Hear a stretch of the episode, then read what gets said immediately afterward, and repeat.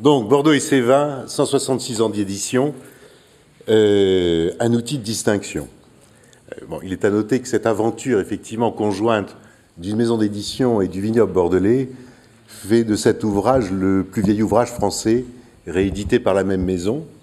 Euh, et l'aventure ne commença pas à Bordeaux, mais elle commença à Londres. À Londres avec un professeur d'anglais qui s'appelle Charles Cox, qui va publier un ouvrage qui présente Bordeaux et qui est un itinéraire touristique à Bordeaux, qu'il conclut par un bref aperçu euh, des six arrondissements de vin de Bordeaux. Alors comme vous le voyez, la présentation est assez sommaire. C'est présenté pour certaines parties par grande commune, euh, et il fait référence, si on prend la commune de Saint-Julien de Régnac, si vous préférez Saint-Julien actuel, il fait référence à quelques notables. Il, donne bien entendu un clin d'œil euh, à la famille Barton euh, par solidarité. Et puis ici, de Bechevel, et tout au long de l'ouvrage, alors Bechevel pour la propriété de Guestier, mais aussi en référence au duc d'Épernon. Donc Charles Cox publie cet ouvrage en 1846 à Londres et il rencontre un grand succès.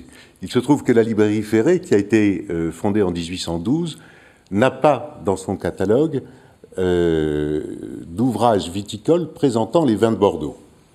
Donc l'éditeur de l'époque, Michel-Édouard Ferré, lui propose de faire une traduction.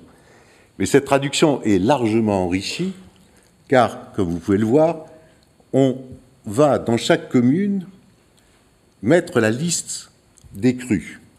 Alors, si on reprend la même commune de Saint-Julien de Régnac, là sont mentionnés pratiquement tous les propriétaires de Saint-Julien, tout au moins pour l'habitude et jusqu'à la fin du 19e, seront mentionnés tous les propriétaires qui produisent plus de 10 tonneaux.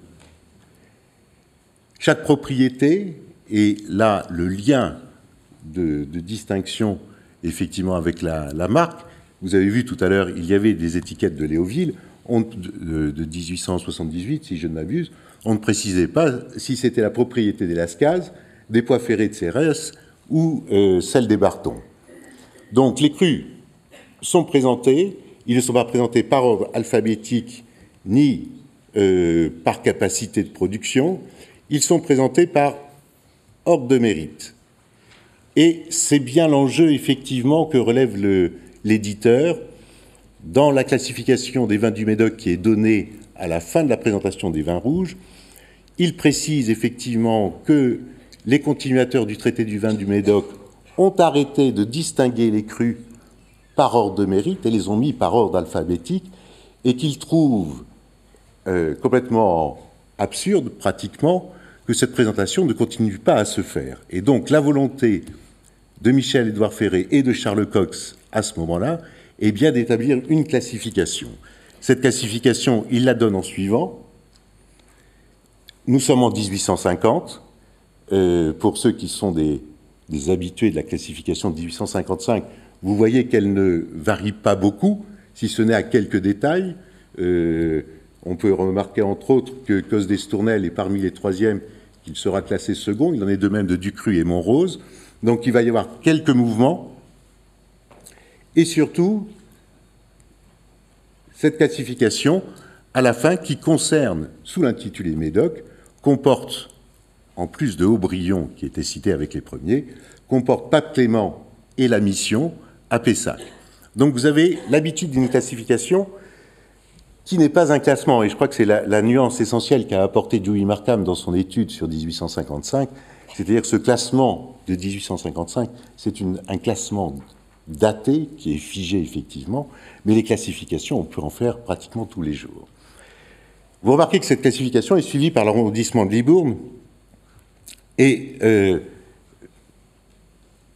il y a euh, bien entendu tous les crus, pratiquement toutes les grandes régions ont été traitées, à ceci près que euh, il y a une grande part qui est donnée au Médoc, Kiss van Leven le précisait ce matin, une grande part donnée au Grave, au Sauternay, dont on donne une classification des vins blancs qui suit la présentation des, premières côtes de Bordeaux, et on retrouve pratiquement dans cette classification des vins blancs de la Gironde, une liste complète euh, qui, euh, qui est pratiquement celle des crues de 1855, mais là aussi une petite nuance, on retrouve dans les troisièmes crues, alors que euh, le classement 1855, qui aura un premier cru exceptionnel qui est Ikem, une liste de premiers crus, des deuxièmes, mais il n'y aura pas de troisième.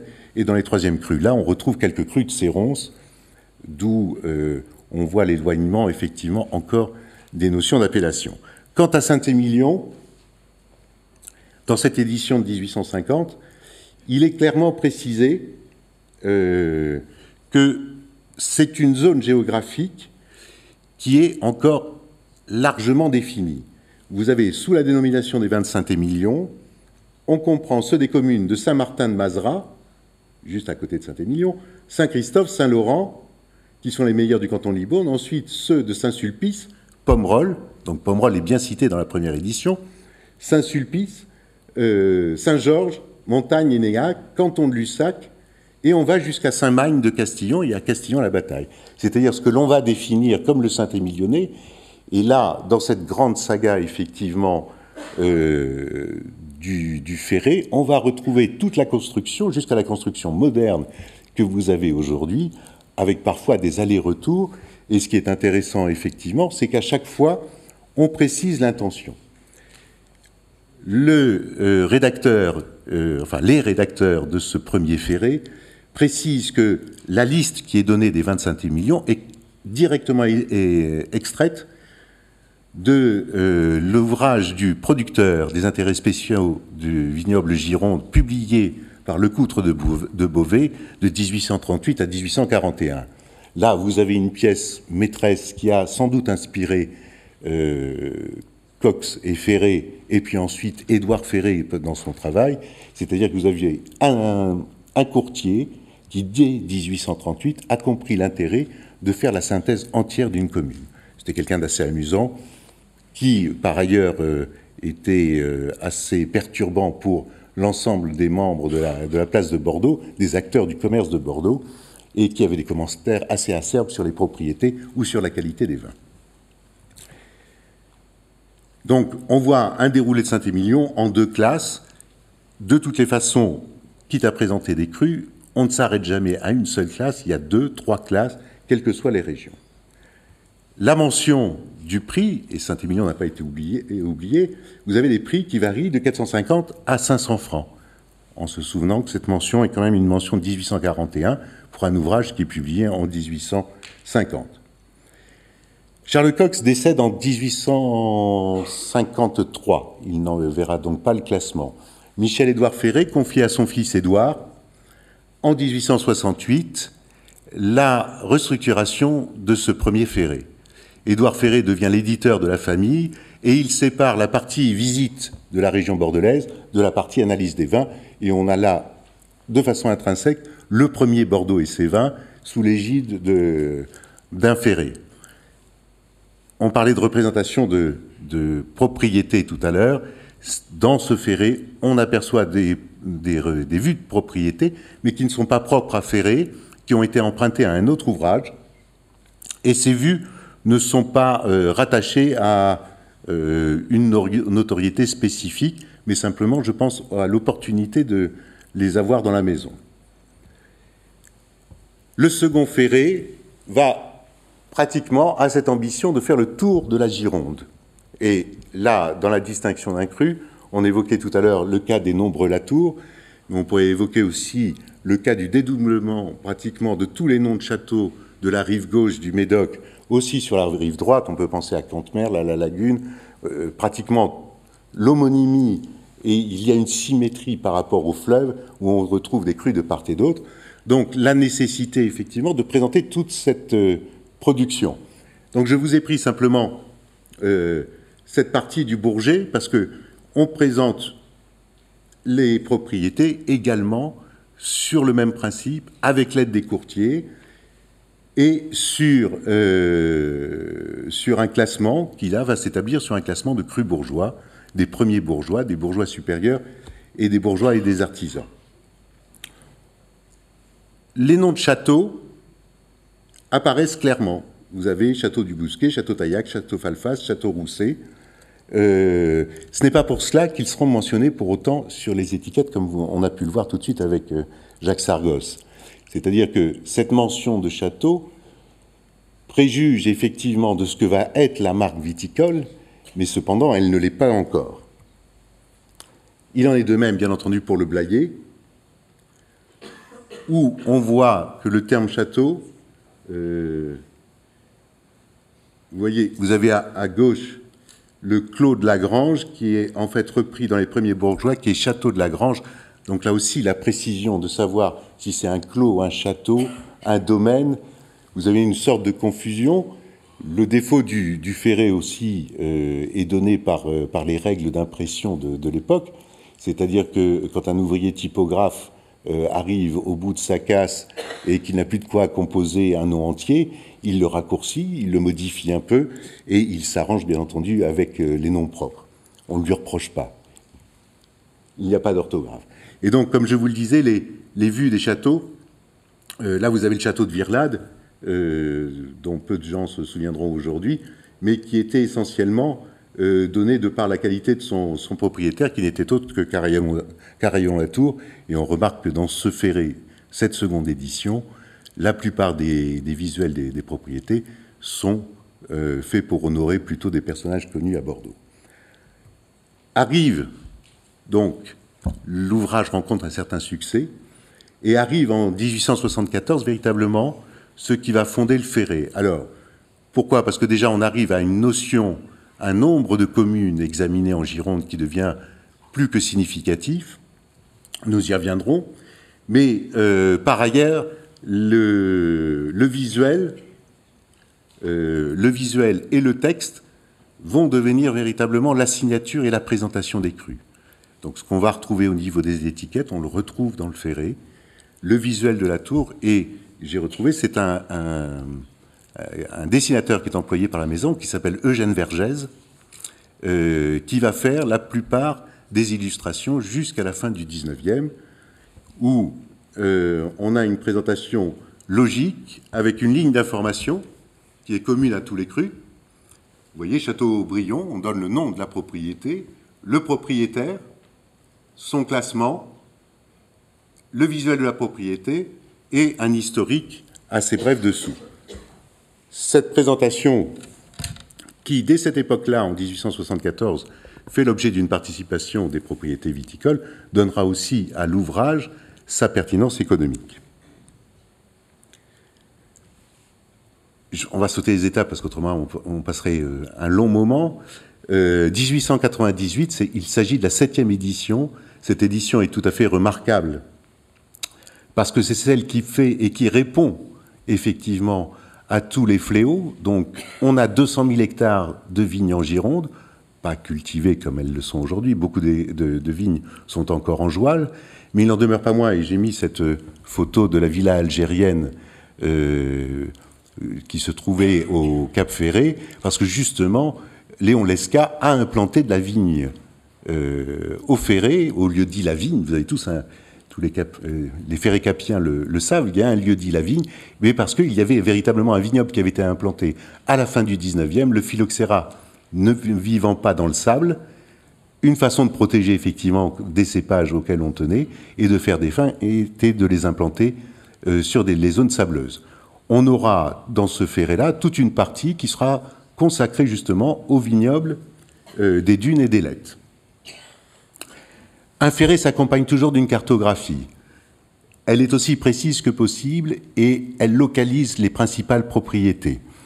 Euh, c'est un élément qui est précieux à l'époque et qui peut servir dans le temps à une analyse beaucoup plus fine. Je vous ai mis là une série d'images parce que ça reprend un peu euh, l'ensemble des visuels. C'est-à-dire que ferré se lit, un petit truc, un ferré se lit tout à la fois sur le titre courant que vous avez en haut euh, et aussi sur le titre courant qui viendra par la suite en bas. Euh, il est caractéristique que tout le Médoc est regroupé sous le Médoc et on a la déclinaison à ce moment-là, en 1898, des communes. Euh, pour les graves, vous avez grave et petite grave. qui, apparaissent en haut. Saint-Émilionnais, c'est là où on le retrouve. Pomerol est, inscrit dans le Saint-Émilionnais comme franc, comme euh, euh, le front Lugon et l'île Carnet, mais comme toutes les communes que l'on vient de citer, sont encore inscrites dans le Saint-Émilionnais. Il n'y a pas de pression majeure sur euh, ce moment du ferré. Alors, on a encore une édition en 1908. Vous savez que c'est une période qui est assez troublée et où les, échanges commerciaux sont délicats dans, les, premières années du XXe siècle, et viennent les appellations d'origine. Alors vous avez là une carte générale du vignoble euh, qui date de 1921, et je vous ferai remarquer qu'avec l'introduction des côtes en 2008, la création des côtes, vous avez pratiquement la carte géographique actuelle des appellations bordelaises, qui est somme toute plus lisible que la somme des 35 appellations que l'on pourrait y retrouver, avec une grande région, le Médoc, et bien entendu ces appellations communales. Dans ce ferré de 22, l'appellation d'origine fait simplement l'objet d'un article. Et la, particularité de cet article, alors que tous les ferrés sont signés par leurs auteurs, la particularité de cet article est d'être signé, lui, par un avocat à la cour d'appel, et on sent là déjà toute la pression qui s'exerce de la part des vignobles. Sur euh, le ferré de 1929, la loi de 27, effectivement, impose les délimitations juridiques. Donc, s'ensuivent une liste de procès, mais dès 1929, on voit que le rédacteur s'est adapté dans ses titres courants, déjà, euh, donc venant souligner en cela le complément indispensable de distinction par rapport au cru, on voit que l'appellation euh, figure en bonne place Pomerol n'est plus dans le Saint-Émilionnais. Pomerol, c'est Pomerol. Euh, vous avez aussi euh, Montagne Saint-Émilion. C'est pareil, ce n'est plus Saint-Émilionnais Montagne. Et de la même façon, il ne reste que, bien entendu, sous l'égide de Saint-Émilion, les, six communes de la circonscription, de la juridiction de, de Saint-Émilion. Il faudra attendre quand même, là c'est une image qui a un tout petit peu glissé, il faut attendre 1949 tout de même pour voir apparaître la mention claire accompagnant chaque commune la mention de l'AOC. Jusque-là, le Ferré garde effectivement sa présentation classique. L'AOC est parfois mentionnée en tête de chapitre, mais elle n'est pas répétée pour chaque commune. Là, la précision se fait, et on a aussi, quand vous regardez la liste des crues, de plus en plus de noms de châteaux qui sont mentionnés.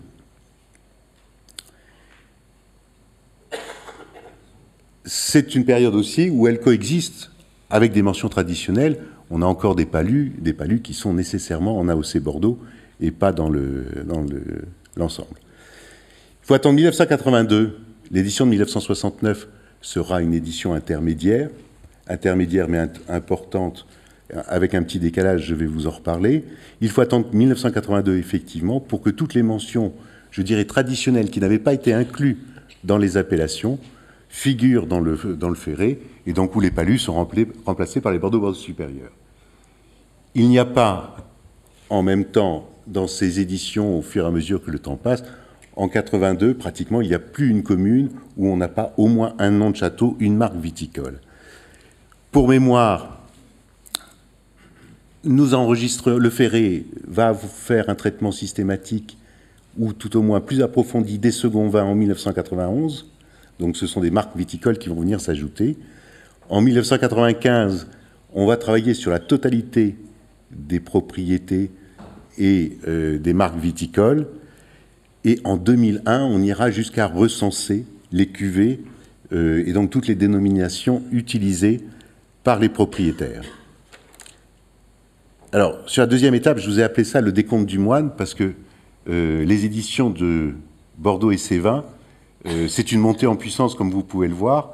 Dans la première édition, vous aviez 80 communes qui étaient examinées. Deuxième, 222, 318. Et on est pratiquement à l'exhaustivité en 1886. Avec cette pointe 1898, effectivement, puisqu'on se rajoute les vignobles des sables, et puis on va revenir euh, à notre époque à un examen de 427 communes viticoles euh, ou déclarées comme telles. Alors, tout cela n'est pas du tout régulier. Cet écart de communes montre les, je dirais, les, les à-coups parfois du, soit des, des, fléaux, soit des, des, aléas climatiques. Par exemple, 1881, là, on a le maximum, effectivement, de l'atteinte du phylloxéra. On a ensuite les investissements qui arrivent et la remontée des communes jusqu'en 1898. Vous avez là, en 1969, 30 communes qui disparaissent. Ce qu'il faut savoir, c'est que l'histoire du Ferré n'est pas un, un, long fleuve tranquille et régulier. Cette édition était prête à la fin des années 50, mais pour des raisons financières, elle ne peut pas paraître, donc elle va être différée sans pour autant que la totalité du vignoble soit revue. Donc ces données de 1969 sont en fait plutôt celles des années 60-62, où le vignoble vient de subir les, gels de 56-57. Et là, vous avez des communes entières qui ont disparu et qui mettront un peu de temps à revenir. On les voit au fur et à mesure. Euh, certaines vont mettre jusqu'en 1995. Et puis vous voyez que après un dernier effort et une dernière petite folie de plantation et d'expansion en 2000, dans les années 2000, dans l'euphorie des années 2000, eh bien le, le Ferré reprendra un, on, perd quelques communes qui sont les communes les plus lointaines, c'est-à-dire le nord Gironde ou le, le sud Gironde, effectivement, où il nous reste parfois un ou deux déclarants de récolte. Et en fonction du millésime sur lequel nous travaillons, on, on retrouve ou on ne retrouve pas leur déclaration de récolte.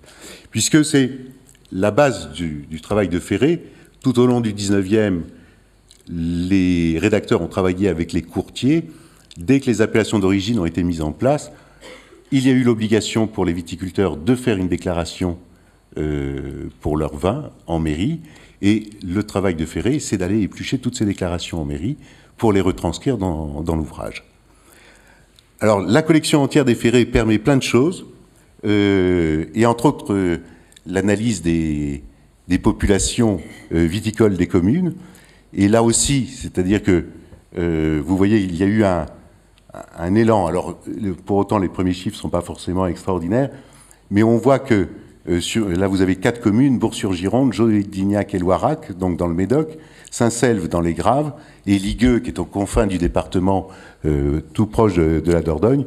Donc vous voyez que cette courbe, effectivement, et cette richesse du vignoble, l'inventaire de Ferré, qui est pratiquement fiable en 1881, vous avez euh, en Côte de Bourg une multitude de, petits propriétaires sur cette commune, des communes qui sont plus structurées, avec Jodignac et Loirac, des communes qui ont des, superficies de vignobles un peu plus importantes, et puis cet effondrement qui suit euh, 69 et en fait qui suit les, grands gels de, des années 60, où le vignoble va avoir une première restructuration, qui sera la restructuration suivie effectivement de l'arrivée des pieds noirs d'Algérie, qui reprendront des terres parfois carrément abandonnées pour reconstituer des, vignobles. On parle de, distinction euh, J'ai pris l'exemple de, Jodignac et Loirac. Vous avez derrière l'évolution de la population et l'évolution du nombre de, de, propriétaires viticoles. On voit tout de suite qu'il n'y a pas de corrélation immédiate entre les deux euh, et que les, seules les explications économiques en fait peuvent donner de, bons résultats. L'examen et la distinction au sein d'une commune, c'est aussi de distinguer le type de vin produit. Donc, pour une commune comme Jodignac et Loirac, vous aviez des palus, des crus bourgeois et artisans, des crus artisans et paysans, des petits propriétaires qui étaient souvent référencés en nombre, mais pas détaillés, et puis vous avez une ligne totale. Donc euh, euh, les palus euh, s'arrêtent effectivement en, en 49, et il n'y a pas de mention ensuite de, production en Bordeaux. Vous voyez l'aventure des crus bourgeois qui trouve son pic dans les années 1908, euh, au début du siècle, mais qui survivent jusqu'à notre époque, les crus artisans qui disparaissent sur une longue période, mais qui reviennent en 2007, et la variation de, ce nombre complet de, propriétés référencées, de crus référencés sur Jodignac et Loirac, qui aujourd'hui semble se stabiliser à une vingtaine de propriétés. On en demeure quand même sur la marque, si on fait un décompte des marques référencées dans le ferré, j'ai fait ce travail à partir des index, hein, donc avec les deux biais que je vous donnais. Alors la marque principale jusqu'en 1982, pratiquement il n'y a aucun, second vin euh, référencé. Donc vous voyez que l'on a grosso modo entre 3500 et 4000 marques historiques à Bordeaux euh, qui peuvent être suivies sur la distance. 1991, vous avez une première augmentation, mais qui est due partiellement au second vin. Donc ce n'est plus le château, le domaine, le clos, mais euh, l'effort de la tour ou euh, le, charme de, de la propriété. 2001 est un référencement exhaustif des, des, marques viticoles. On a un pic en 2007, effectivement, parce qu'on enregistre là l'ensemble des cuvées des propriétés, c'est-à-dire non seulement le premier et le second vin, mais beaucoup de petits propriétaires se mettent à faire des cuvées différenciées. Donc en plus du nom de château, vous avez une mention qui vient se rajouter. Hein, c'est une somme de distinction euh, qui vient s'additionner. On parlait des grandes propriétés, effectivement, ou sur l'étiquette de la tour, on ne retrouve plus que Château la Tour. Mais sur une étiquette de petits propriétaires, vous retrouvez le nom de château, l'appellation, la cuvée, parfois le cépage qui est ajouté, quand c'est légal. Euh, donc c'est une distinction, je dirais, par une somme de, mots et de littérature pratiquement sur, la même étiquette.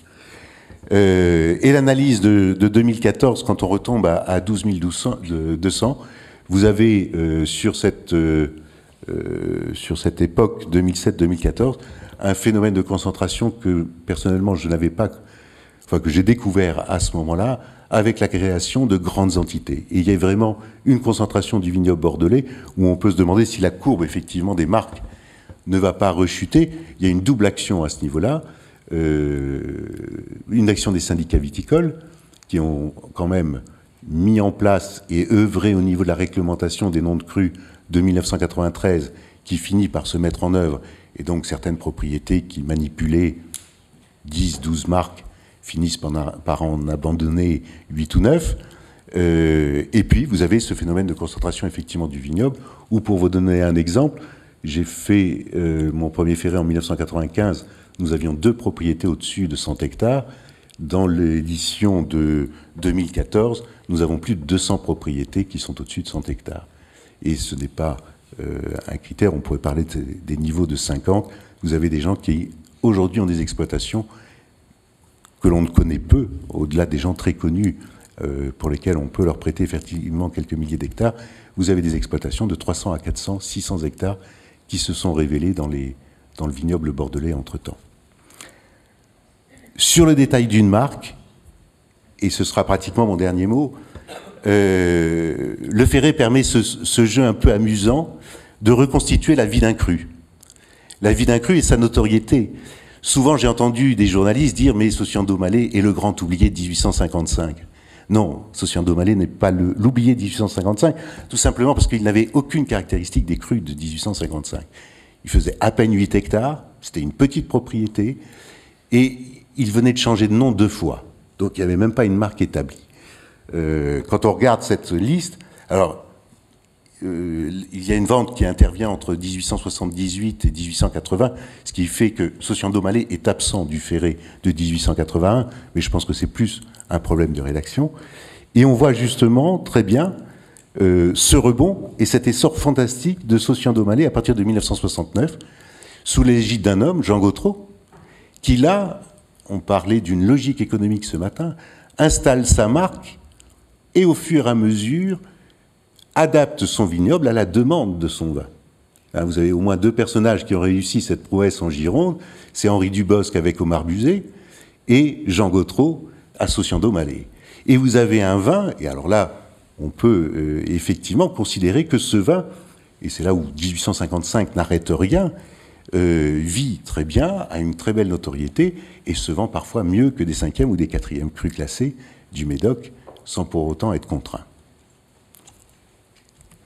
Comme quoi, il y a un peu plus d'histoire que de géographie à Bordeaux. Je vous remercie.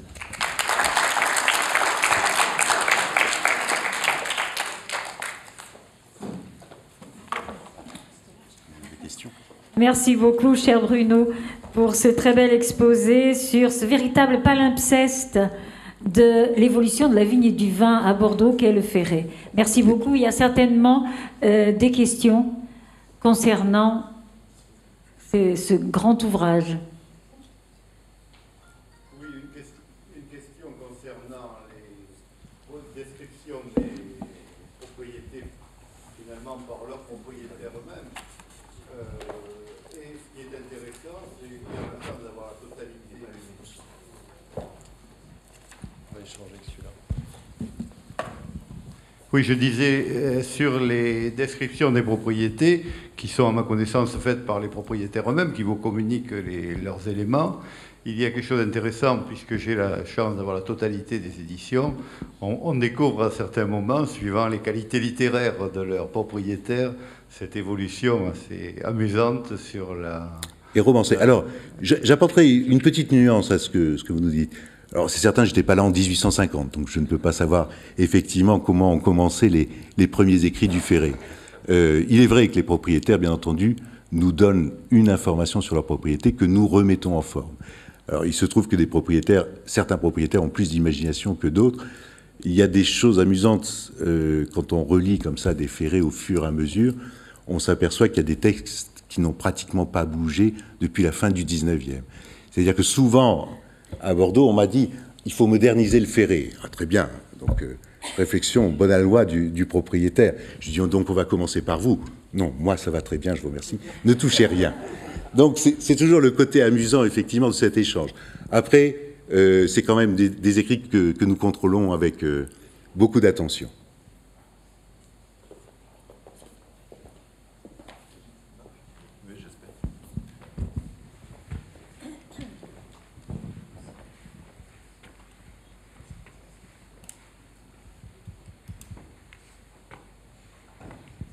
Merci. Ah, Alors, monsieur, vous avez dit qu'en 1922, nous avons, il y a eu les premières appellations d'origine et que cela était signé par un avocat à la cour d'appel pour que tu sois en appellation d'origine. C'est bien ça? Euh, J'ai dit que la, la partie qui concernait les appellations d'origine avait été rédigée dans le Ferré, c'est-à-dire que normalement c'était la famille Ferré rédige ou les rédacteurs du Ferré rédigent le Ferré, font appel à un certain nombre de personnalités extérieures, ce qui ne se faisait pas autrefois. Et là, la famille Ferré a fait appel à un avocat pour rédiger la partie que concernaient les appellations. Vous voyez ce que je veux dire? C'est-à-dire qu'ils se sont protégés eux-mêmes en déléguant à quelqu'un euh, la rédaction euh, du, texte sur les appellations d'origine bordelaise. Ce n'est pas l'avocat qui a rédigé les appellations. Et la différence entre l'appellation d'origine et l'appellation d'origine contrôlée, c'est laquelle? Alors, à un moment donné, l'appellation d'origine vient consacrer une partie du territoire sous une dénomination. Dans une deuxième étape, à partir de 1935, la législation, la création de, de l'INAO euh, va instituer justement un contrôle de la réalité de l'appellation. Donc, elle va devenir appellation d'origine contrôlée. L'origine, euh, ce sont les lois de 1919 et 1921, euh, si je ne m'abuse. Après les délimitations judiciaires euh, préconisées en 1927 par décret, viendront en 1935 l'époque des contrôles. Et on l'évoquait tout à l'heure, c'est peut-être là aussi où normalement des appellations qui sont gérées par leurs adhérents, euh, vous avez une délégation de, de contrôle à l'INAO à l'époque, et peut-être que les, les- les viticulteurs ont perdu aussi un peu de, de pouvoir, et où, où l'INAO est devenue euh, omniprésente par la suite. Mais ça, c'est une- un autre débat. Autre question Euh, Merci pour votre euh, présentation passionnante.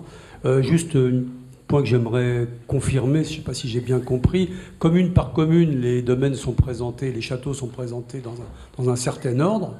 Oui. Euh, je- Est-ce que cet ordre est- résulte de classements faits par des courtiers, c'est-à-dire en gros sur les prix des, euh, des- des différents domaines, ou est-ce qu'il y a d'autres euh, une autre, euh, d'autres facteurs qui interviennent dans l'ordre euh, que Le- vous- de présentation? Le prix est indéterminant, la puissance économique et la viabilité de l'entreprise euh, également. C'est-à-dire que, enfin, je ne me suis pas attardé sur ce, sur ce point-là, mais si vous regardez le classement, même le, le premier classement de 1850, vous avez une question de prix, mais quand vous reprenez, euh, vous prenez une commune, vous regardez le classement d'une commune, c'est une question de prix, mais c'est pas aussi, euh, vous avez aussi une question de présence économique de l'entreprise. C'est-à-dire que vous apercevez que le cru, qui a une forte production, est en général mieux placé que son voisin qui va avoir un territoire, euh, enfin une, une propriété un peu plus petite. Et aujourd'hui, on maintient effectivement cette capacité d'analyse de la propriété viticole, où on essaie de le faire, parce que euh, quand on passe euh, sur la totalité des, des 8000 crus, on fait nécessairement des erreurs, mais on essaye effectivement d'avoir cette analyse, c'est-à-dire tout à la fois de conjuguer le prix, la qualité des vins, normalement les deux sont relativement liés, et, euh, mais aussi l'importance euh, de l'unité euh, économique de l'entreprise viticole.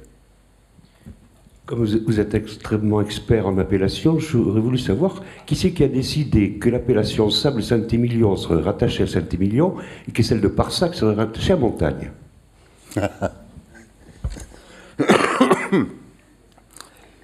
Euh, euh, ça, doit être, ça doit être une longue histoire. Vous savez, ce sont les intérêts des personnes, en fonction du conseil d'administration où vous siégez, et euh, en fonction du lieu où vous habitez, euh, vous allez rattacher votre propriété aux autres morceaux.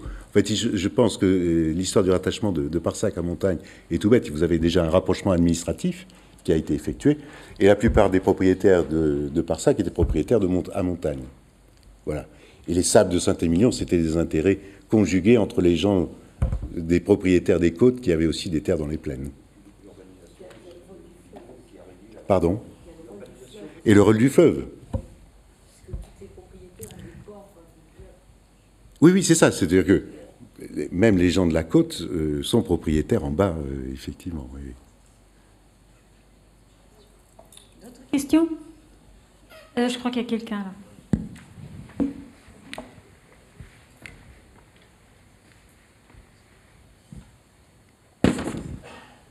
Alors du coup, j'espère que je vais pas me tromper ou quoi, parce que c'est des souvenirs un peu anciens, enfin, plus ou moins. Et euh, du coup, je voulais savoir, le, le stade du, Houbrion, vous le considérez comment Parce que du coup, c'est pas flou pour moi, genre, euh, il a été classé premier grand cru, enfin, dans quelle appellation il est dans un sens? Parce qu'il a été classé premier grand cru en 1855 Médoc, non? Oui. Mais pourtant, géographiquement, il est plus dans les graves, enfin. Oui, sauf que, les, sauf que l'appellation est venue bien après le classement. C'est-à-dire que vous avez euh, pratiquement un siècle qui sépare les deux. D'une façon traditionnelle, était entendu comme cru de Médoc tout ce qui se trouvait au nord de Bordeaux. Nord-ouest. Nord-ouest glo- globalement de, de Bordeaux. Il fallait descendre au sud de Bordeaux, donc pour arriver à ses propriétés parlementaires, pour rentrer dans les graves. Donc c'est pour ça que vous avez vu, même dans le classement du, du premier ferré en 1850, on met dans la classification du Médoc non seulement Aubryon, mais Pape Clément, la Mission et un autre cru. Hein, C'était des euh, la Jalle. Aujourd'hui, c'est la Jalle de Blanquefort qui crée la délimitation. Euh, mais ça, c'est arrivé en, en 1900, euh, euh, 1910, 1911, je crois. Voilà. D'accord, donc du coup, c'est un. Donc, ce qui fait que Enfin, Aubryon a cette, a cette particularité, effectivement, euh, de- de- d'être associé au cru du Médoc, et par abus de langage, d'ailleurs, puisque dans la première classification que l'on donne, la classification de 1855, les courtiers l'ont établie comme étant la classification des vins de la Gironde, et pas de la classification du Médoc. Et vous avez vu, enfin, je suis passé brièvement là-dessus, vous aviez une opposition, on donne dans le premier ferré une classification des vins blancs, sous-entendu de la Gironde, mais on donne une classification des vins du Médoc. Et pourtant, ça représente l'ensemble des vins rouges. Donc il y avait quelques abus de langage aussi auxquels il, dont il faut tenir compte.